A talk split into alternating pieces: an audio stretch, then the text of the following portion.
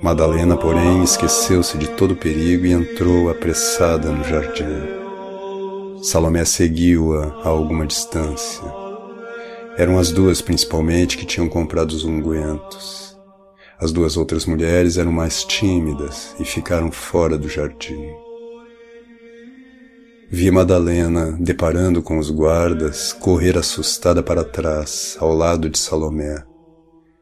Depois avançaram juntas e, passando timidamente por entre os soldados que ainda estavam atordoados, entraram na gruta. Viram a pedra já afastada. As portas estavam encostadas, como provavelmente Cássio as deixara.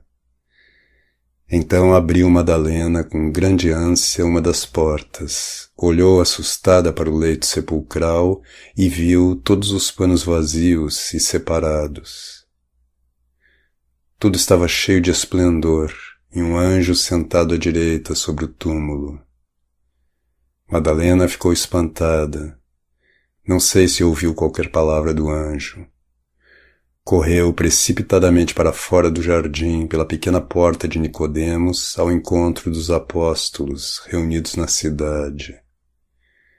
Também não sei se Maria Salomé, que não entrara na gruta, ouviu alguma palavra do anjo.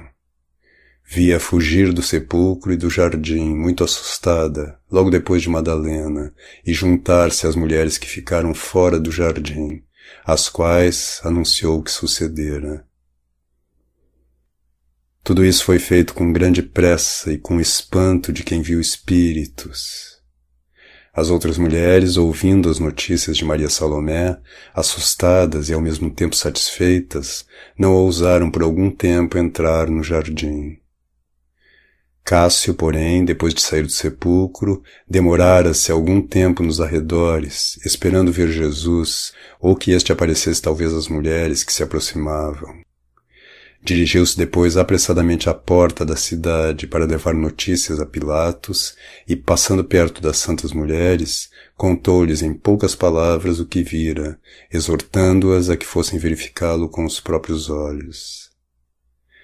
Então recobraram ânimo e entraram juntas no jardim.